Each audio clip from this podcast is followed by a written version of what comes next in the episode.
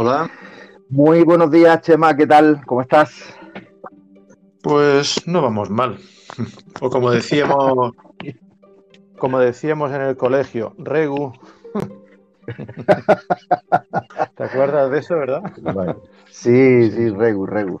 Bueno, me alegro de saludarte. Eh, vamos a vamos a ver cómo, cómo enfocamos esta conversación, que yo creo que puede ser uno de los una conversación con, con varios episodios. Primero, yo creo que lo interesante sería dar a conocer cuál es la situación, tanto eh, a nivel económico de los, de los, de los músicos, de los que estáis en los eventos culturales, y también pues eh, analizar qué es el riesgo situacional de, que, se tiene ahora mismo para contemplado según, la, según lo que mandan las directrices y, y las normas de seguridad y de protección en el mundo COVID-19, también relacionado con la situación epidemiológica, evidentemente. Y luego también podríamos hacer algunos otro episodios futuros en, relación a cómo organizar un evento o, realmente el por qué es necesaria la reactivación cultural desde el punto de vista del espectador, no solamente del, artista o de los artistas, sino también del espectador. Yo creo que podemos centrarnos ahí en, ese sentido, si, no te parece mal. Sí, sí, porque es necesario los, eventos culturales, que son pero no solamente del punto de... apoyando. Mm. Claro, pero no solamente desde el punto de vista económico, no, social, social, o sea, social, exactamente. Con respecto al ánimo y, al positivismo, etcétera. A muchas cosas, sí, sí. Bueno, económicamente, ¿cómo estáis eh, ahora mismo en el sector? Económicamente estamos, mm, yo diría, regu, no, como en el colegio, no, estamos mal, verdaderamente mal, porque ten en cuenta de que somos un colectivo, concretamente las orquestas en España, somos un colectivo que tenemos un 100% de pérdida, mientras hostelería, restauración, turismo tiene un 70, 60, 80. Nosotros tenemos un 100. No se ha celebrado eh, festejos populares, ferias, fiestas patronales, nada, ¿no? En toda España. Con lo cual, si tenemos en cuenta nuestra temporalidad, como la puede tener el sector agrario, ¿no? que tenemos una temporada que va desde mayo a octubre, eh, terminamos la gira mm, el 2019, en octubre de 2019. O sea, fíjate que estamos ya en marzo del 2021 sin trabajar. No hay sector más damnificado, y lo digo con conocimiento de causa, en toda España, que el de las orquestas profesionales. Y luego ya a partir de ahí, pues lo que son artistas en general, eventos, pirotecnias, flamenco, eh, ocio infantil, también muy necesario, están en la misma tónica. Mm. Así que las pérdidas son fatales. O sea, ¿cómo estamos? Mal. ya.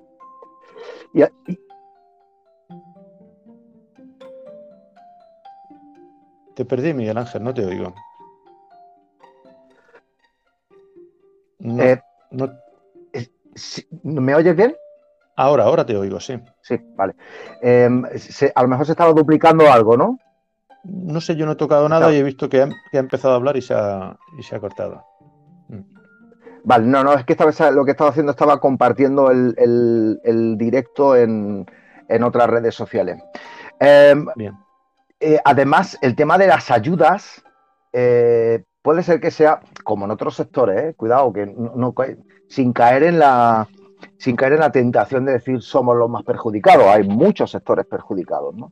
Pero es verdad que las ayudas. Por eso lo he, aclarado, que hay muchos, hay porcentajes, pero nosotros, fíjese que tenemos la medalla. Mm.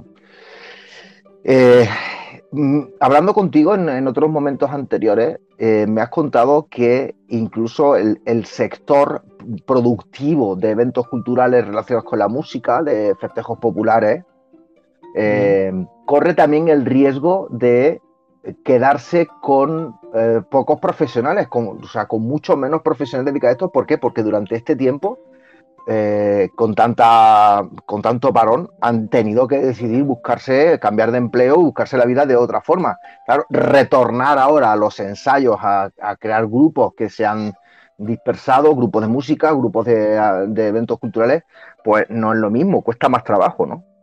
Sí, está muy difícil porque no es lo mismo un éxodo que dure uno, dos, tres meses que un éxodo que dure año y medio. O sea, la gente, lo que son técnicos, eh, producción, músicos, etcétera, cantantes, artistas en general, eh, necesariamente por necesidad imperiosa, familiar y, personal, han encontrado, han buscado y han encontrado otros trabajos. Entonces, eh, ahí pues te puedo decir el 80% tienen ya otra ocupación. Y ahora tendrían que salirse de ese trabajo que han conseguido para volver a este.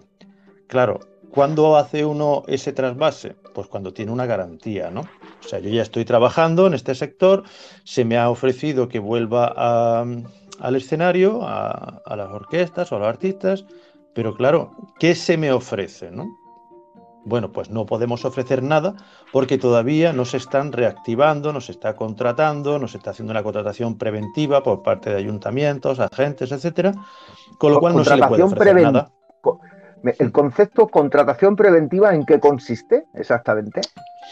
Consiste en que la celebración o la organización de, estos festejos populares requiere de unos trámites, tanto legales como empresariales.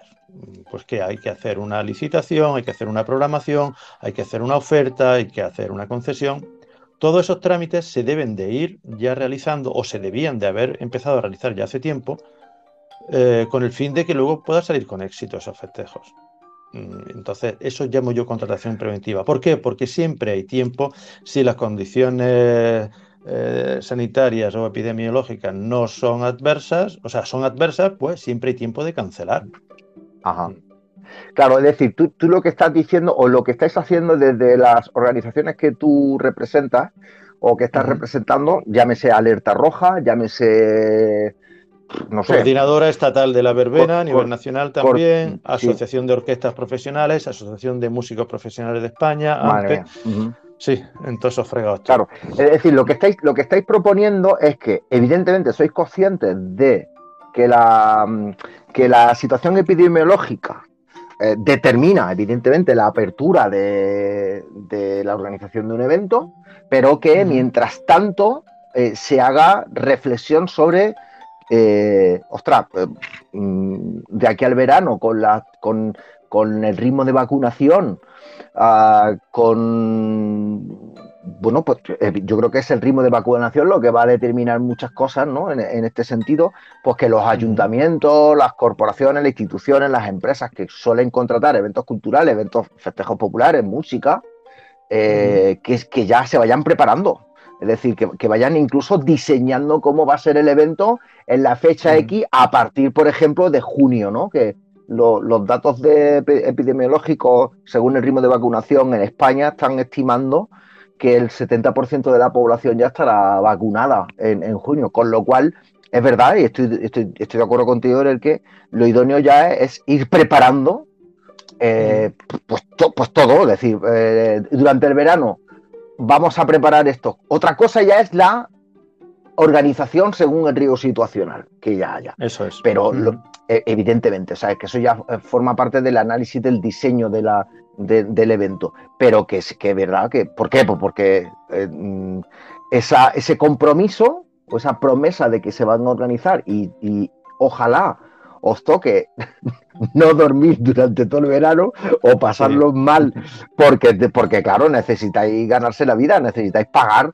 la hipoteca, los créditos de muchas cosas, que de instrumentos, de equipos de música, de muchas cosas. Eh, entonces, claro, ¿por dónde van, por dónde van los tiros en este sentido? Eh, en cuanto a la eh, concienciación de, de, que hay que ir preparando las cosas. Sí. Hay, hay un nivel de bloqueo eh, tremendo y consiste en, que es necesario por parte del gobierno central, por parte del gobierno de comunidades autónomas, que eh, marquen unas directrices, que detallen o redacten un marco eh, operativo para decirle al alcalde, para decirle al concejal de festejos, se puede. tranquilo que se puede. ¿Por qué no lo están haciendo? Porque les falta esa, determinación. Eh, constantemente en todas las reuniones que estoy teniendo, tanto gobierno central como autonómicos, hacen recaer esta responsabilidad sobre los ayuntamientos. Pero claro, ellos necesitan de esa organización superior que les diga, mira, se puede hacer. Las condiciones epidemiológicas para julio, agosto, septiembre eh, se estiman de esta manera, con lo cual, como sabemos de todos los preparativos y toda la organización que hay que hacer, podéis empezar a hacerlo. Pero teniendo en cuenta esto, esto, esto, esto y esto. Si se marcan las directrices, el alcalde dice, onda, pues mira, puedo hacerlo, ¿no? Y no como ahora, que tienen ellos la responsabilidad de todo. ¿Qué pasa? Que es lo que me comentaba más de un alcalde. Es que, Chema, en Navidad hice un evento cortito, tal y cual, y todo el mundo se me echó encima porque hubo un brote. Un brote que fue de un familiar que ni siquiera fue al evento, que nada. Pero ya se señala, se señala socialmente, todo el mundo hace el evento el evento cultural. Fíjate que estamos saturados de medios de comunicación, de prensa, de redes sociales, que han unido, fíjate, eh, normalmente en todas las publicaciones, la palabra fiesta con ilegal. No tiene nada más que mm. ver un telediario todos los días. Esta fiesta ilegal, esta fiesta ilegal, con lo cual, eh, inconscientemente. Se, asocia rápidamente a un evento musical o un evento cultural, sí, es cierto. Exactamente. Yo creo que, yo creo que liberar al alcalde de, eso. Mm en este tiempo también el tema de la gestión del miedo es súper importante. Y cuidado para, los, para los oyentes de este podcast que, a mí se me conoce en, cualquier eh, red social como divulgador de, los riesgos situacionales y de la importancia de seguir con el compromiso social de, las medidas de, seguridad. Pero hay una parte de la gestión del miedo que impide al mundo incluso al mundo sanitario y al mundo de la, de la, eh, de la toma de decisiones sanitarias, impide ver que hay una actualización científica en este sentido, en el que eh, se pueden hacer algunas cosas siempre, siempre y cuando se tengan en cuenta el riesgo situacional. Pero se puede, porque es que la gestión del miedo en el mundo sanitario eh, lo, que está, lo que te está haciendo es que que no se haga nada. Que no se haga nada todo el mundo en casa y, nos hemos ido a un extremo. ¿Por qué? Porque hay que, desde el punto de vista de, los profesionales de la, sanidad, el miedo se ha apoderado de, todo, ¿no? Y entonces, claro, eh, cualquier cosa que se ve, eh, evidentemente hay mucha parte de razón en el tema de, las fiestas ilegales, en, sitios cerrados, pues jolines, y sin mascarilla, dicen, pues vamos a ver, si es que esto, esto no, tiene, no tiene sentido ninguno, esto cuando se va a sancionar, ¿no? Esto cuando. Pero hay otra parte que sí que es verdad que el análisis del riesgo situacional eh, debería de empezar a, mm, a rozar ese, esa, gestión del miedo exacerbado en ese sentido. Eh, y, quiero poner el ejemplo, es decir, se pueden hacer eventos al aire libre con una consideración de un cálculo de riesgo situacional que sea muy adoptable por por cualquier evento, cualquier empresa que quiera hacer eh, conciertos al aire libre, eventos culturales al aire libre. Se puede hacer perfectamente, pero claro, para eso tienes que romper la dinámica de la gestión del miedo. Eso es cierto. Sí. Además que se ha demostrado que se pueden hacer. Durante el año pasado, últimos meses, se ha demostrado que se puede. Ojo, con profesionales, con conocimiento, o sea, profesionales que son dueños de este conocimiento que tú dices, del riesgo situacional, y tomando todas las medidas. Entonces, hay que, yo quiero romper una lanza y, aprovechar esta ocasión para dar la enhorabuena y las gracias sobre todo al público. El público que ha asistido a todos los eventos culturales ha sido súper respetuoso, súper solidario, súper ordenado, súper todo.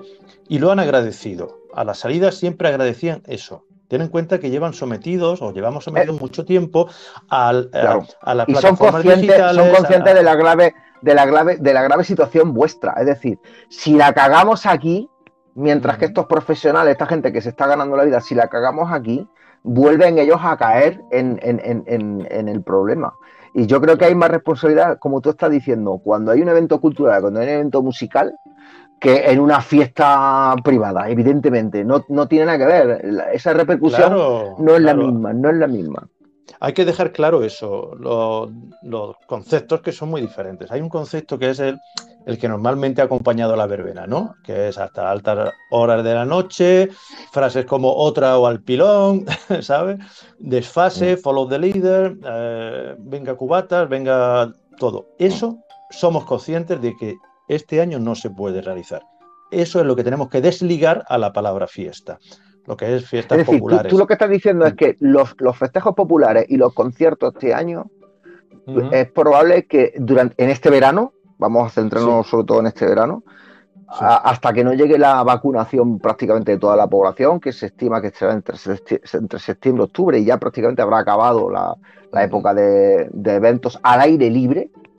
Eh, eh, eh, habría que desligar entre que en los conciertos el consumo de alcohol y el desparrame no se puede producir. Y eso cambia entonces el repertorio, ¿no? Incluso, ¿no? Claro, cambia el repertorio, el espectáculo, pero eh, tiene el efecto de que se puede trabajar, claro. Entonces podemos generar puestos de trabajo, podemos generar riqueza, podemos generar patrimonio también, que es la tradición cultural de los festejos populares, podemos generar muchísimo. Eh, eh, y sobre todo que no se nos tiene que ayudar. O sea, también contribuimos a la arca del Estado y de la comunidad en dos vertientes. Una, que no se nos tiene que ayudar y otra, en la cantidad de impuestos que, que podemos generar, ¿no? Eh, en torno a IVA, en torno a IRPF, etcétera. O sea, mm, e, es que es de sentido común. Todo, todo vas poniendo pesas en una balanza y hay una abrumadora caída de, lo que es el sentido común. O sea, el año pasado no teníamos conocimiento de muchas cosas, tú lo sabes, pero ya este año sí lo sabemos y se han demostrado científica, empíricamente y datos estadísticos que se puede. ¿Por qué no se hace? es el tema. Por ese eh, miedo que estabas planteando antes.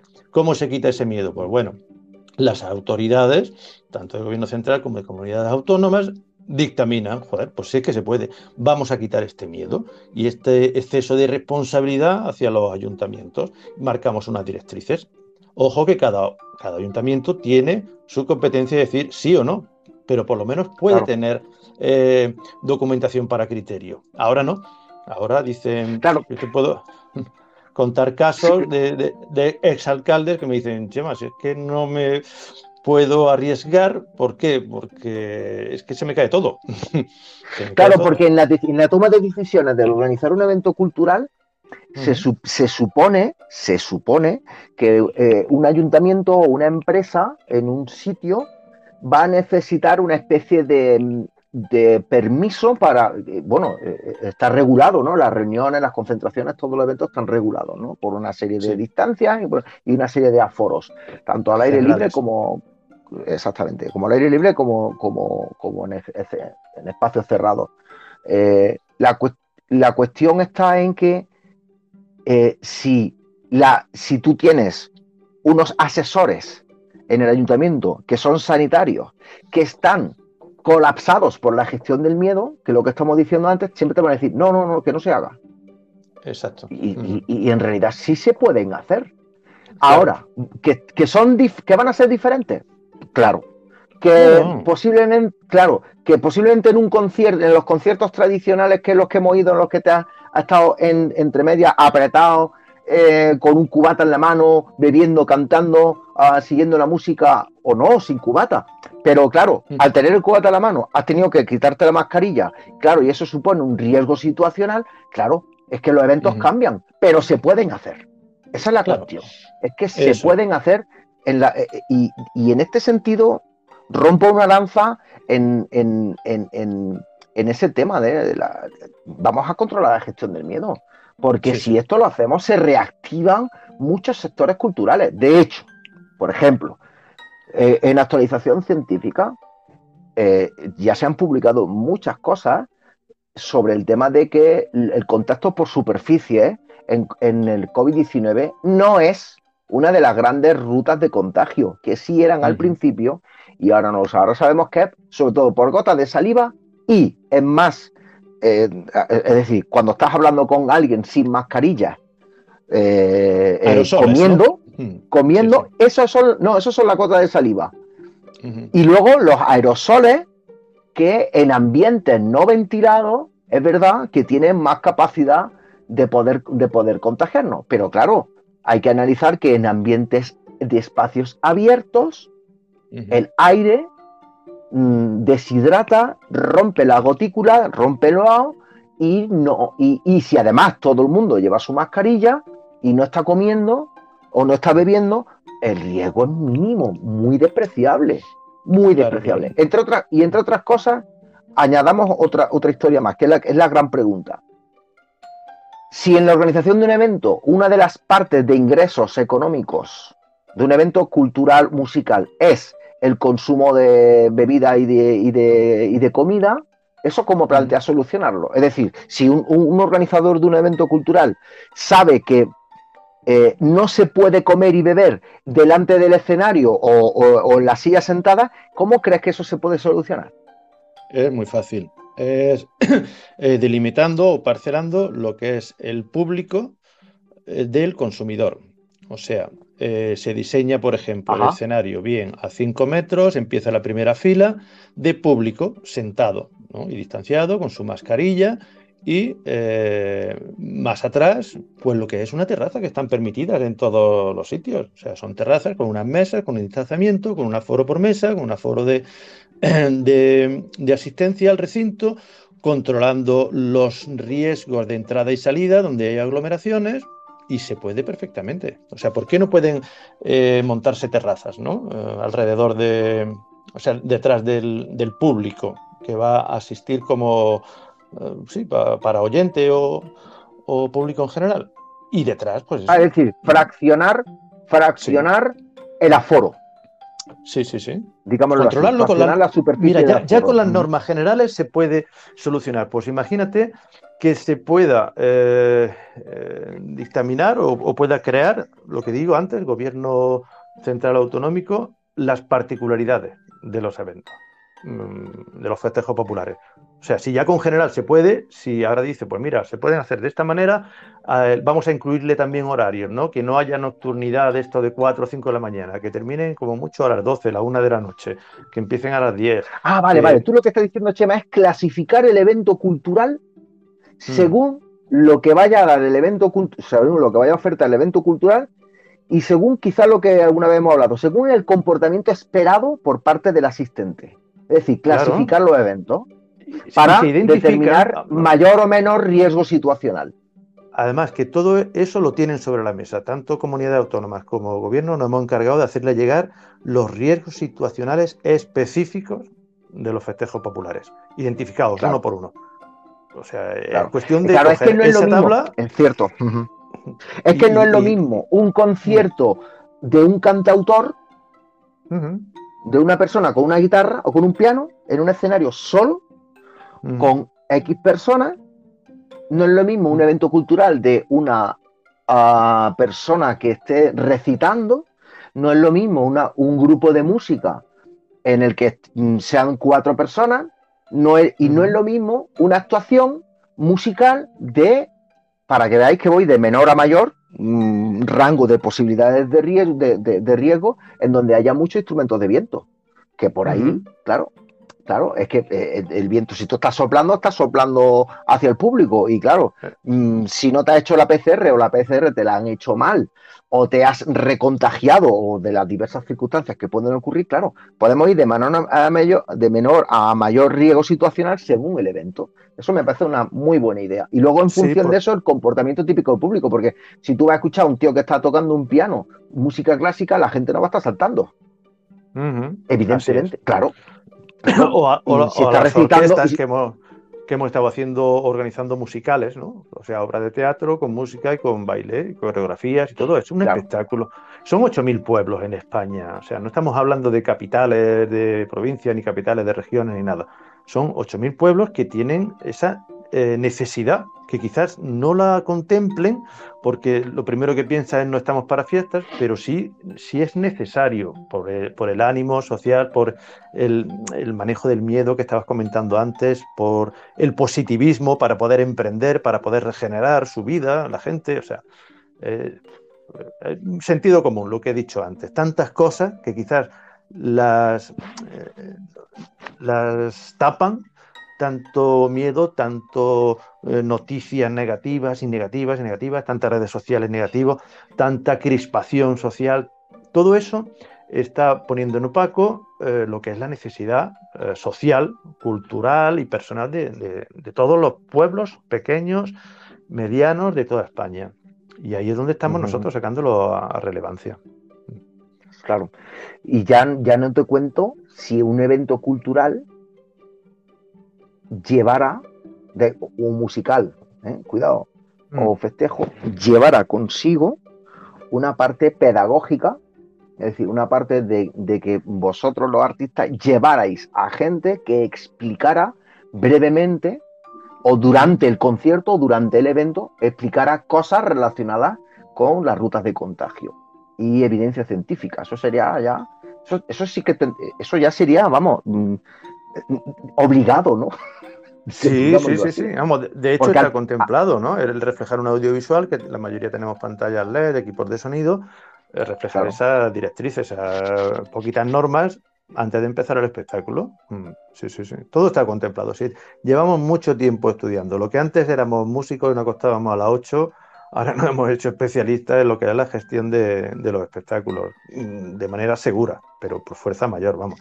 Y ahí pues el cerebro de mm, cientos de compañeros han ido aportando, aportando, aportando, que es lo que hemos estado haciendo a todo tipo de políticos, todo tipo de técnicos, porque no son conocedores de la auténtica realidad de lo que son los festejos populares desde abajo. Entonces hemos documentado, aportado, escrito reuniones en, ese, en esa línea, ¿no? De decir, que se puede celebrar y no solo se puede, sino que es necesario. La verdad que sí. La verdad que... Bueno, y una pregunta. Ah, supongo que luego también hay otra, otra cuestión. ¿Los ayuntamientos tienen presupuesto para esto? Sí, sí, sí, rotundamente sí. Y de hecho ya me han comentado varios alcaldes que, no lo quieren gastar, lo tienen ahí para, en espera de, eso, de unas directrices de arriba, de una situación epidemiológica favorable, de todo eso. Están ahí. Ahora, ¿qué puede pasar? Que esto empeore o que se siga sin dictaminar nada y digan, bueno, pues ante la urgencia de, de las empresas del pueblo o algo, pues hacemos una regulación presupuestaria y canalizamos parte del presupuesto pues a, otro, a otros menesteres. Sí, eso cabe, pero más adelante. Ahora, en principio, sí tengo constancia de que el dinero está ahí, vamos. Y el año pasado no se gastó, aunque se invirtió en otra cosa. Pero vuelvo a decir, ese, ese, ese, lo llamo yo inversión en festejos populares, es lo que más reactiva un pueblo. A todos los sectores, al comercio, a la hostelería, al turismo, hasta los albañiles o los pintores que arreglan su casa porque son las fiestas, ¿sabes? O sea que se reactiva mucho un, pueblo con unos festejos populares y eso también deben de, sopesarlo ya no solo los alcaldes y concejales sino la población en sí, ¿no? Habéis organizado a través de todos los de todos los eh, de todas las organizaciones, colectivos y comunidades que tú estás representando, tanto Alerta Roja como todas estas que me has, que me has citado, había organizado varios eventos, digamos, de protesta, de, manifestación, y habéis tenido algunas respuestas por parte del Ministerio de Cultura, por ejemplo. Sí, o de las consejerías. Ha habido, pero no han sido las que se están proclamando y no han sido las necesarias ¿no? para, para que este sector hiberne, ¿no? mientras en otros países europeos sí ha habido dotaciones presupuestarias para que puedan unas empresas de, culturales hibernar ¿no? hasta que las condiciones sean favorables. Aquí en España no, se ha hecho lo que ellos han querido oportuno o, justo, pero eh, una y mil veces estamos haciendo manifestaciones, escritos, reuniones para manifestarles que no, que realmente no llega, que esa apreciación que están mirando a vista de dron no es la, real, ¿no? Hay que abrir y pixelar eh, esta imagen y entonces cuando te das cuenta de la auténtica realidad. Ahora sale el resultado de una entrevista que hemos hecho en la lista roja donde han participado 2.400 personas y ahí hay datos se van a hacer públicos la semana que viene, pero ya he visto unos cuantos de datos y hay, y hay datos demoledores. O sea, de que, un, por ejemplo, un 90% de los profesionales de la cultura estiman que deben de abandonarla para sobrevivir. O sea, ellos ya se están dando cuenta de que, de que otro año más, ya, de que otro año más me hace colgar las botas o colgar la guitarra. ¿no? Sí, sí, sí, sí, No, no, es viable. Y luego incidencia de las ayudas, pues unos porcentajes muy, muy, muy escasos. Ya no solo por la estadística, sino por un informe que ha habido del INEM sobre la incidencia de las ayudas en los profesionales. Y bueno, te puedo decir que solo han sido dos mil y pico personas las que se ha podido acoger de un colectivo de cientos de miles. O sea. ¿Cuánta gente eh, os, dedicáis? Eh, a, lo mejor son dos datos, ¿no, Chema? Mm, ¿Cuánta gente os dedicáis exclusivamente a los eventos musicales en España como profesionales exclusivos? ¿Y cuánto habrá más que se dediquen como segunda opción o como primera opción, pero lo combinan con otro trabajo? Sí, las cifras que, las cifras que se vienen dando en todos los medios y en, comunicados oficiales del gobierno, hablamos de eh, 700.000 personas, 700.000, y de un 3,2% del PIB nacional. O sea, es una barbaridad. Y se están haciendo medidas, pues, no sé, muy, muy escasas. Vamos a llamarlas escasas en el mejor de los casos. 700.000 personas en España, pero que en algún momento, pero no son dedicados profesionalmente todos, ¿no? O sea, que en algún momento sí que están relacionadas con los eventos musicales y culturales. ¿No? Sí, ten en cuenta la, la, transversalidad, que tú cuando piensas eventos culturales, piensas en el que se te, sea más cercano.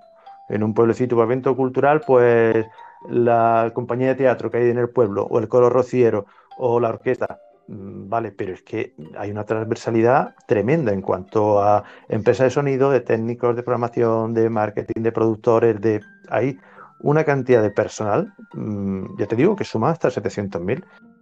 Y luego, como tú bien identificas, hay dos colectivos, ¿no? Unos los que pueden eh, entrar dentro del gremio como segunda actividad y otros los profesionales. Los profesionales que son los que se han tenido que acoger a ICOs, los que siguen pagando impuestos de todo tipo, municipales, autonómicos, eh, centrales. Mm, son esos dos colectivos. Que por cierto, los impuestos hay una cosa que es que a nosotros nos viene descapitalizando y nos viene machacando tremendamente. No hay, no hay beneficios fiscales. Concretamente, todo lo que son las sociedades, las empresas, venimos pagando impuestos de sociedades que se pagan a cuenta sobre el beneficio futuro. Venimos pagando esos impuestos, como si estuviéramos trabajando al 100%. O sea, concretamente, yo tengo ahora, dentro de una semana, tres mil y pico euros que tengo que pagar a Hacienda a cuenta del beneficio que tendré, ¿sabes? Y luego no, se ha publicado nada en ayudas directas por esto? Nada. No, para vosotros. Sí se ha, proclama, se ha proclamado por parte del Ministerio exenciones fiscales, pero yo no veo esas, vamos, yo concretamente, mis compañeros de la orquesta no las vemos por ningún lado. ¿Dónde están esas exenciones fiscales? Ah, pero además que son, vuelvo a decirte, de sentido común. En el Ayuntamiento de Linares, por ejemplo, eh, una excepción que, pedíamos por escrito en registro de que los vehículos de nuestra actividad, los camiones, las furgonetas, las naves, el impuesto de ensayo, etcétera, municipal de vehículos, municipales, claro, sí, han hecho exenciones para las terrazas, para la repostería, vale, ¿por qué a nosotros no se nos hace? ¿no? Pues no, no, la respuesta es que no, que tenemos que seguir pagando. O sea, todo el nivel impositivo es como si estuviéramos trabajando el 100% de un sector que lleva desde octubre de 2019 sin, sin generar ingresos. ¿Cómo claro, porque, eso? Eh, de ahí va la pregunta, es decir, porque, porque una cosa es formar parte del negocio, que hay mucha gente que eventualmente forma parte del negocio del evento cultural musical, el festejo popular, y otra cosa es los empresarios o profesionales dedicados exclusivamente a esto.